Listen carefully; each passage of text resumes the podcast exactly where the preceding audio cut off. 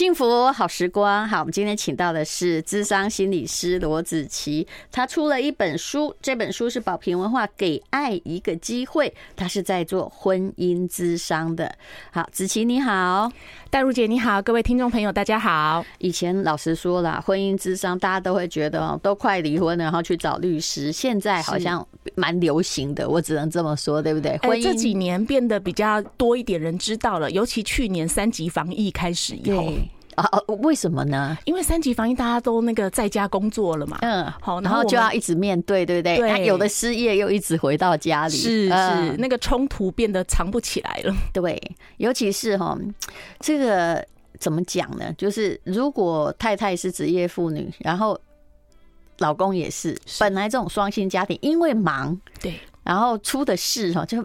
应付生活，解决焦头烂额已经来不及了。但是突然让他们有机会哦，然后相处，然后房子现在通常不大，对，面对婚姻很困难。是，那还有一种状况就是老公或突老公突然失业，本来家太太是家庭主妇，对，对不对？我研究大概是这种状况，没错，或者是。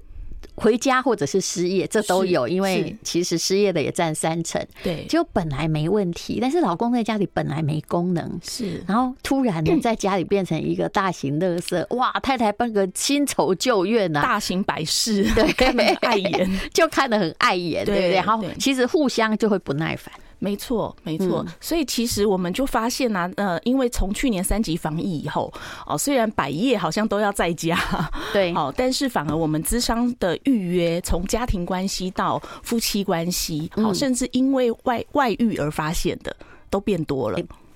我又有点好奇了。请问防疫期外遇怎么发现？不是在家吗？你也不能出去外呀。所以你的私讯啊，那个电脑忘记登出了，就被发现了 啊！还有这种的哦。对，然后或者是你就会发现你的另外一半常常在回讯息，心不在焉哦。那另那会说是公司啊？对啊，所以那另外一半就会偷偷去看了啊。哦，你总有上厕所跟洗澡的时候吧？对不对？嗯，然后不小心，或者是不小心，因为小孩也在家上课，对，所以也许是小孩看见了爸爸或妈妈的私讯。啊。对，尤其你知道家里刚开始哈，平板电脑都没有那么多个，对不对？常一个人，然后一起就拿起来共用，对，那不小心没有关掉，就会看到那个，没错，没错，而且现在还通的。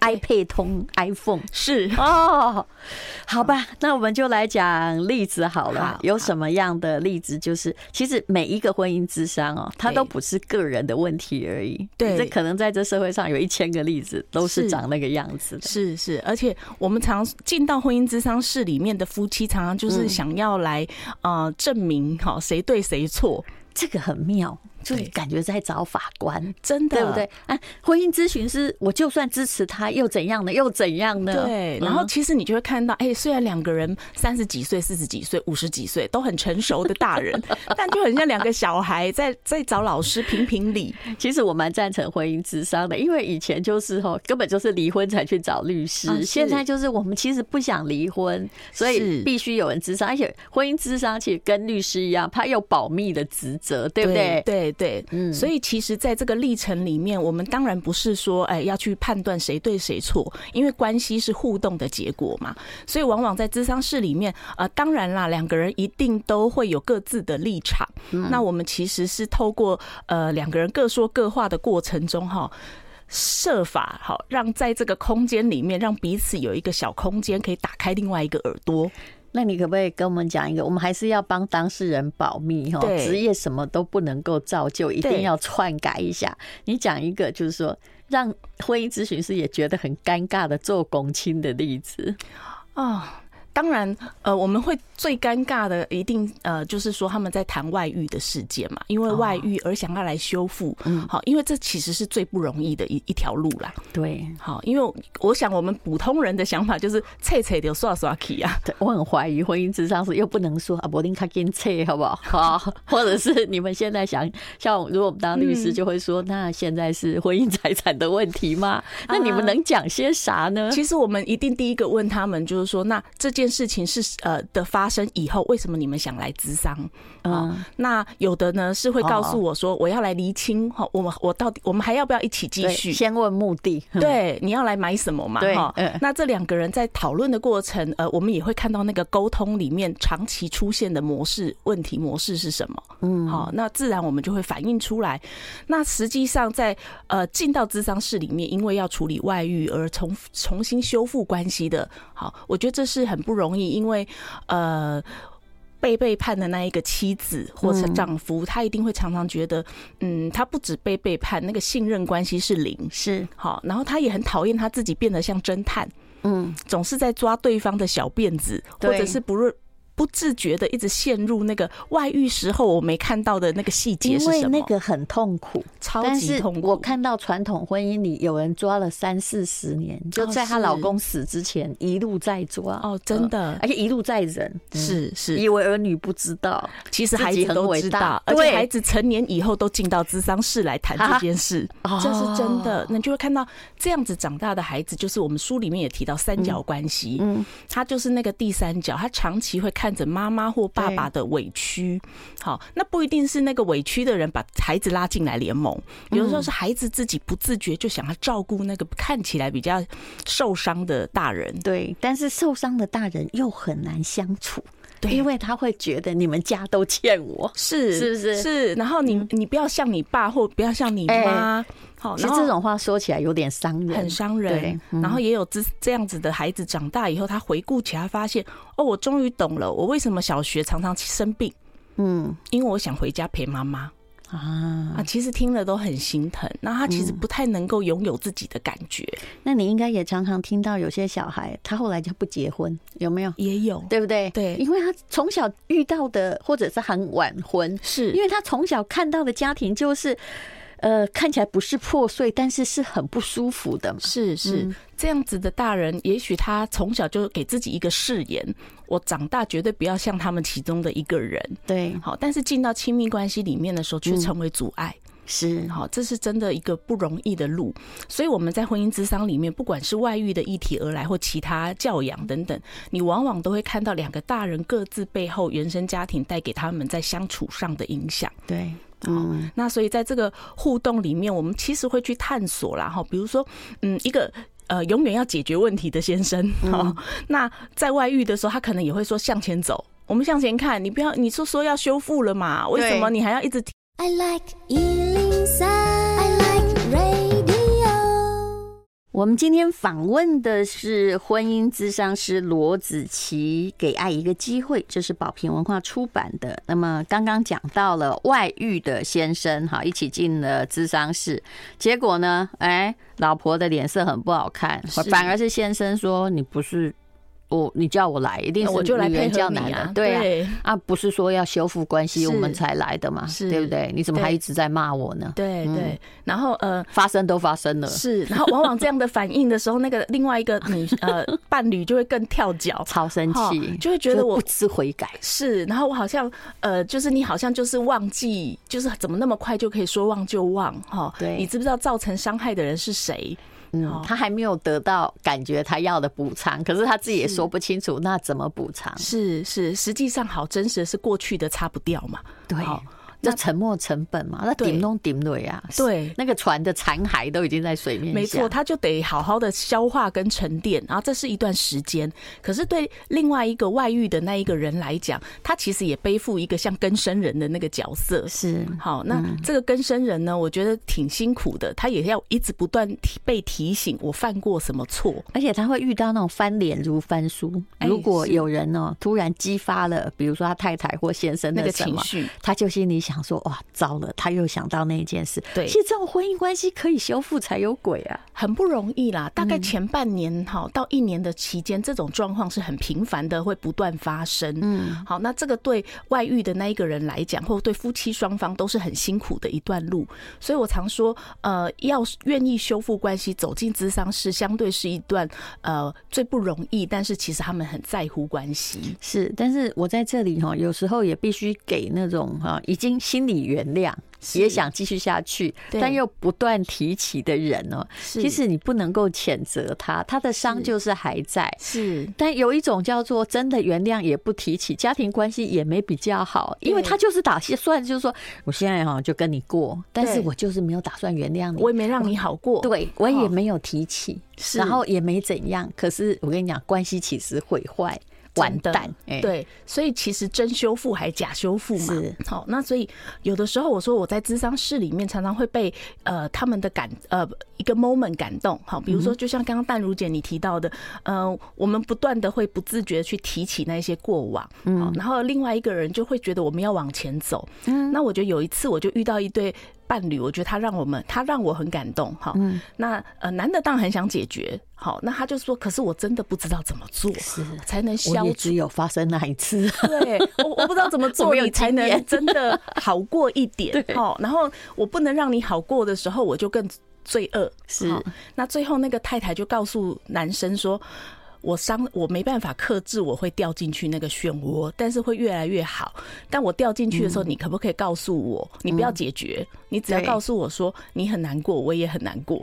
对，其实已经他有他要解决或弥补的方式，他知道他慢慢好，但是他需要别人拉他一把啦，对，或者说你陪我就好了，这算理性的好吗？是，然后那一个 moment，当太太这么说说啊，那先生就心想，他也很诚实讲，他就说这不是我们男性习惯的解决方法，好，但是你告诉我这么，你能说出来，你需要我这样陪你，那我就可以练习。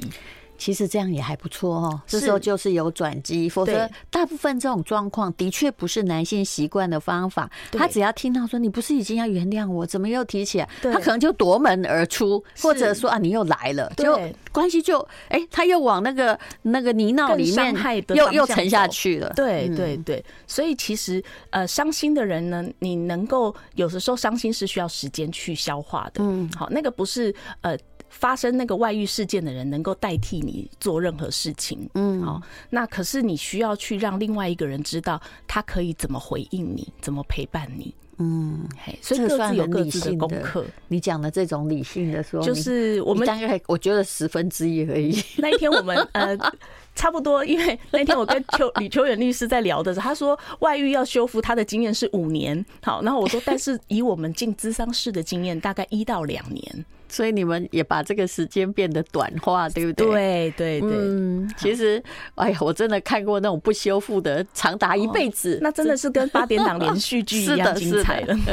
对。所以其实我觉得，呃，这是一个外遇的例子。那当然也常常看到在咨商室里面是，嗯，孩子的状况，然后两个人各执立场。就婚姻呃本身没有什么外遇问题，可是其实教养迸发出了他们家庭最大的问题。对，就变成孩子是他们关系的战场啦。嗯，好像两个人，但其实别的一定有战争呢。是，嗯，是他们关系本质就是一个呃，谁要当老大的争那个斗争场。比如说啦，我。常常遇到状况，就是很多人会抱怨说：“我是想要这样教孩子，可是我的老公用相反的做法。”没错，一就是阻碍他教小孩，对啊，然后再当圣诞老人之类的。对，那二呢，就是说他还有一种是他非常严格，要求小孩一定要变成绩什么什么。那明明妈妈也知道，我的孩子恐怕也不是这中间的 货色，对。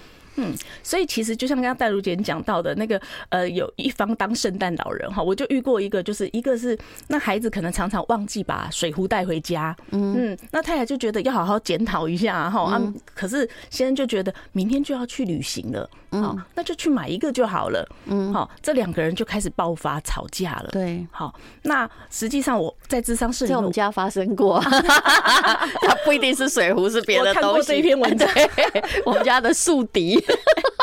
但是我是属于那个说，你干嘛这么这么着急？两个人干嘛还在跟小孩吵架？你干嘛吵架呢？对不对？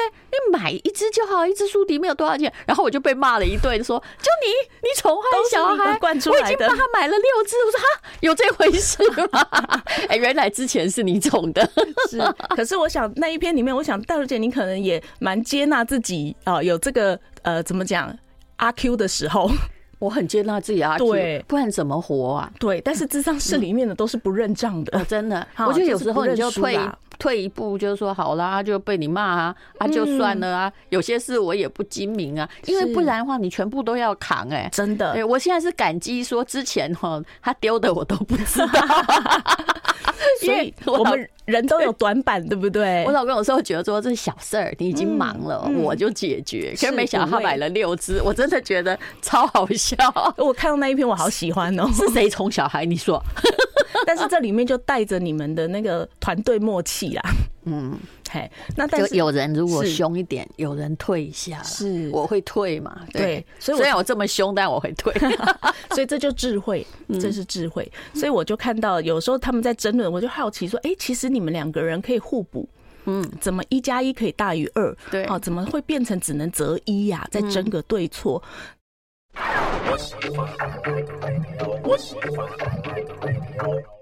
好，我们今天请到的是咨询师、智商心理师罗子琪。刚刚讲到了，孩子以为是他的错，这几乎是很普遍现象。只要有一点点你说情绪张力的时候，小孩就会想说：是不是我造成的？是不是我惹祸了？是。然后孩子其实就是那个真的是一个很敏锐的接收器。好，不管他听不听得懂大人你的言语是什么，嗯，但是他感受得到那个氛围，好，跟情绪的张力。所以你其实。呃，我常说，大人会觉得。以小孩都不懂，可是其实小孩什么都懂。即便三岁、五岁、七岁，他们其实真的什么都理解。就算他不懂哈，不懂那个逻辑对原因，他承受到的张力是一个事实，他感受到你的情绪也是事实。而且这两个大人都是他爱的大人啊。那他看到两个大人，一个生气，一个伤心，嗯，哇，他其实是很难受的。嗯，然后对那么小的孩子来讲，他是很分裂的，他要选边。吗？是他没有像我们大人那么成熟，说：“哎，我们要中庸，我们要功利，呃，中立这样。”他他其实是很痛苦，而且还有很多婚姻问题中的大人更不成熟，因为你知道，会联有的人是哦，当爸妈之后开始学当爸妈，有的人是哦，当爸妈之后他还继续不动，我他还继续像小孩，对，他还强迫孩子选边站，是这你也看得，跟爸爸跟妈妈。对。这个是很伤，呃，我觉得这是很残忍的一件事情啊。那这也是为什么我想写《婚姻智商》这本书，因为就是会不断的看到一直不同的循环在发生。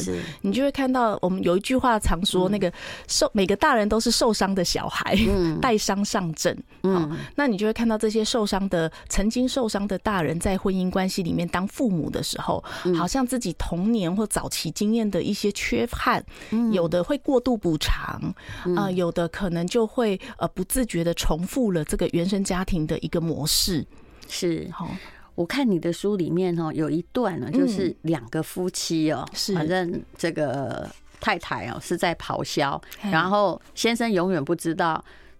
他到底如何让这个情绪起伏很大的太太不满意？对，然后就一起进了咨商室，是，然后大家都陷入了空气冻结的沉默之中。嗯，然后这位罗子琪就是我面前的这位心理咨商师，他就写说，这样的沉默对我也是一种折磨。是，身为家中长女的我，很习惯承担责任，但是这样的背景，在这种。伴侣的会谈中成为我的挑战，我不可以急着介入或引导他们，否则我就替他们承担责任，让他们不自觉的重复旧有关系的循环。你知道为什么看得很有感吗？是因为我也是长女，你讲的问题我都有，就是。我习惯承担责任，对。可是后来我很沾沾，就是要有斟酌，你知道？要节制。我们要拉住长女的问题在于，为什么你知道要斟酌？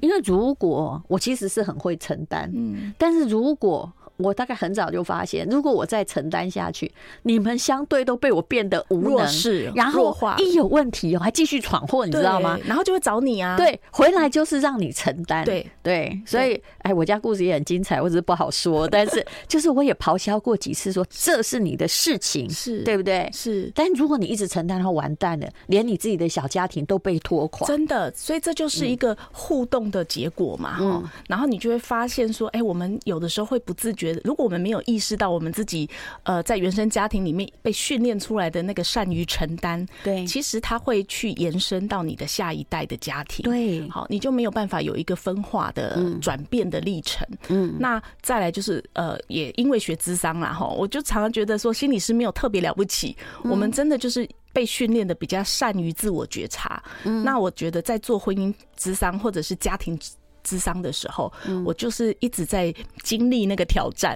你自己是长女嘛？大概从小也是承担了很大的责任，对不对？对，而且我也是单亲家庭啊，长女如母一大堆，有的没的。哦，你又是单亲家庭，对，所以你身上的从小就是担子，就知道心理压力一定重，知道自己以后是要负责些什么。呃，就有一个小小的自己的经验啦。我小学二年级的时候，爸妈离婚。嗯，那那一个晚上要离婚的那一个晚上的爆发点，其实是。外遇的对象找上门来按点铃，大着肚子。哦、那其实对我们，我这怎么这么像乡土剧啊？是啊，所以、嗯、呃，我们两个小孩很小都在睡觉，可是那一个晚上，我妈妈好像气到有点心跳过快，一定的。她叫他把我叫起来，他是叫我起床，然后交代我说，待会呃舅舅会来家里带他去医院，然后要我负责怎么样怎么样，然后把妹妹顾好。是我小二，我妹妹才小一。从那个时候你就开始变成一个承担者。是，那那一幕对我来讲其实是很深刻的哈。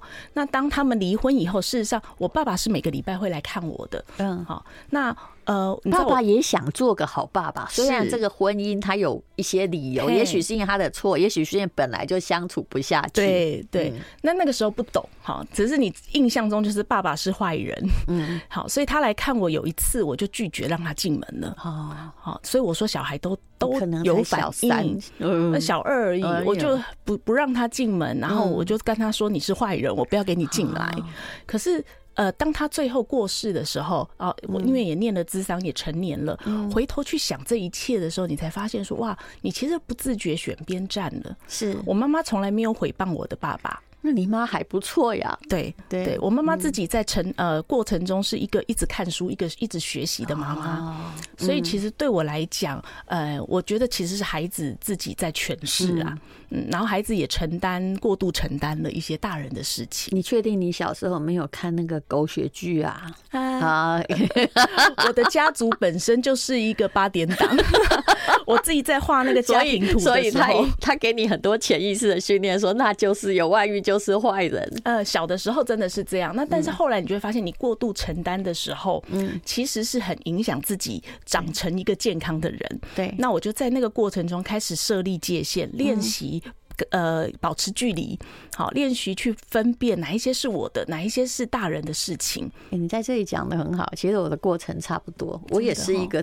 过度承担的长女，尤其是就是，其实年纪真的很小，也没赚什么钱，就经济的压力或什么，哦，自己就觉得应该就都是出来付的，对，真的是。但是你就会发现说，哎阿丽奈岳父丽奈他喝宽啊，是啊，然后你就会发现大人反而都变小孩了。对，好，我的人生的那个最好笑的是，比如说亲戚之间呢，如果比如说他有外遇事件，要给什么第三者赔偿啊，这个事也可以想要来找我付，有没有？又离谱，像我们家也是，呃，大人要分财产，最后把我这个晚辈拉进，想要拉进。I like 103, I like radio。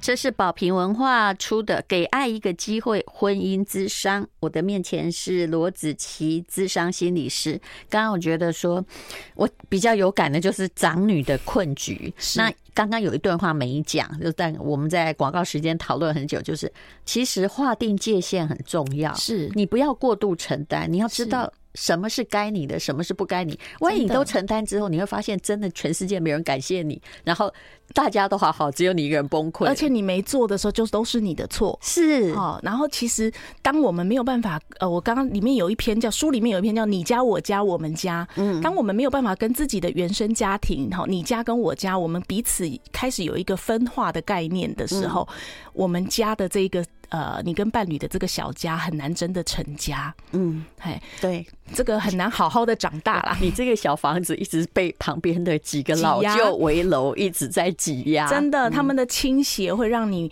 呃夫妻当中其中一方过度的承担，嗯，那你的伴侣一定也会有不平衡，是。好，那在这样的过程里面，如果我们还带着那个孝顺跟不孝顺的罪恶感，其实你的伴侣如果是长子的话，他他也是一个哦，旁边也有更多。多的围楼，对，然后长媳又卷进去，对，所以大家都如如常过生活，只有你们这个小家 喘不过气，是什么都找你嘛？对对，所以如果两个是长子长女的，也也真的是辛苦啦。是，那所以刚刚就像淡如姐讲的，我觉得那个界限挺真的好重要，我们得去分清楚。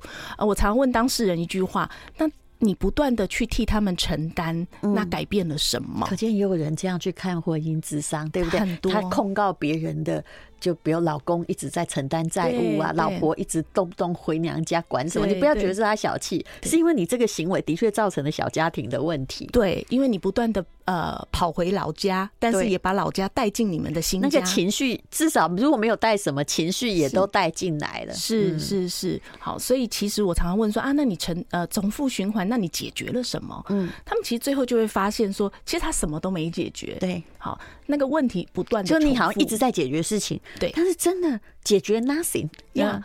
那我常常就说，所以这是他们的生态耶。嗯，好，你怎么要一直参与这个循环呢？嗯，哎，那最后他们才能明白说，哇。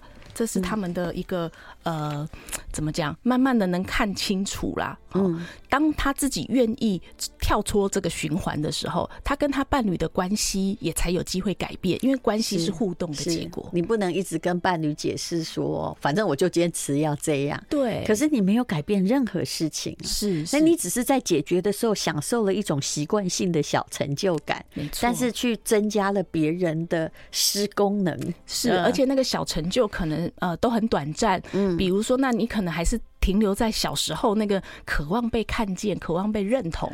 有时候朋友遇到类似的事情，我会跟他说：“这不是你的事，你要划定界限。”可是划定界限何其困难！你看，只要这个社会上有一个公众人物离婚，我下面有一堆激动的人，也不管是消息真的假的，有没有？对，比自己的婚姻还沸腾啊！是啊，或者是人家只要说了什么，他就。好像是你是他家养的狗一样，你知道吗？就是开始起来咬人的。对。后来我就觉得说，这些人到底是怎么了？嗯，其实就是他的界限感，大部分人界限感不好，然后选边站的那种，不管是关不关你的事，选边站的意愿超强，而且那个背后永远好像有一个呃是。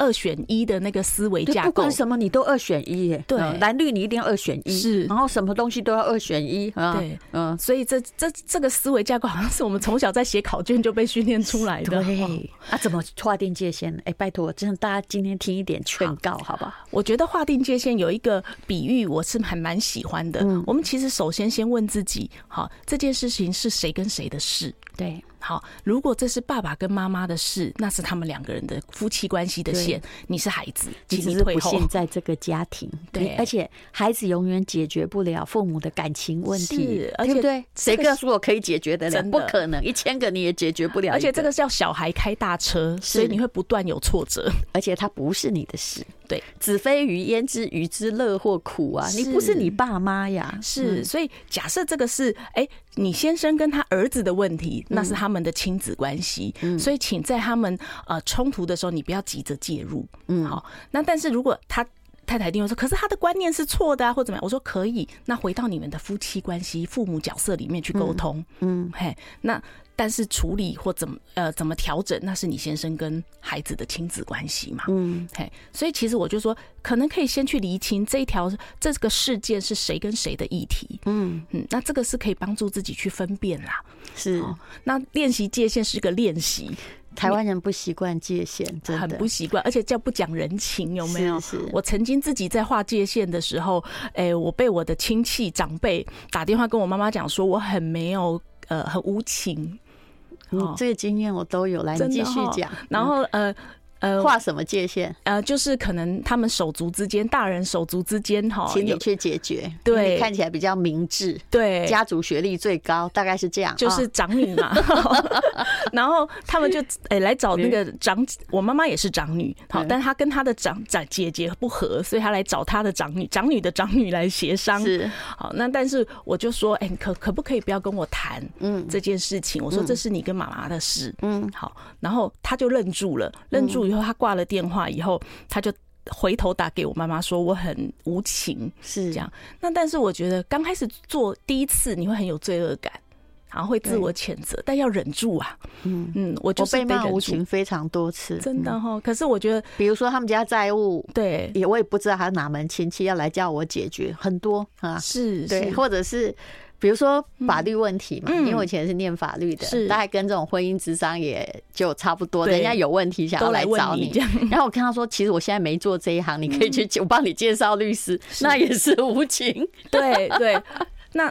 有的时候这就是界限的练习，是，嘿，那所以刚开始我说，有的时候我们改变是这样，后知后觉，你可以回头修正，没有关系，是。后知后觉以后，慢慢你当下就会有知有觉，嗯，好，未来你就先知先觉，你会更敏锐，你就会做防范，就不容易卷进去一些复杂纠结、吃力不讨好的结构里，对，免得旁边你只要想象那个画面，你自己有你的家庭，对，那旁边的围楼哈，还是两边的哦，四周都是一。只要东西压下来，那你怎么样？你一定要有自己的防护网，你要有个停损点，随便一压就垮了。而且你解决了一件事之后哦，那些施工人发现说你就五号哎，刚那地锤你丢背赶快，就是什么都找你了。好，那如果你要生小家，你要有小家，你要有生孩子了。没孩子之前，你可能一直救济你自己的婆家或娘家。对，好，可是呃，当你要有孩子的时候，其实现在的人生活都辛苦啊，经济压力也都大。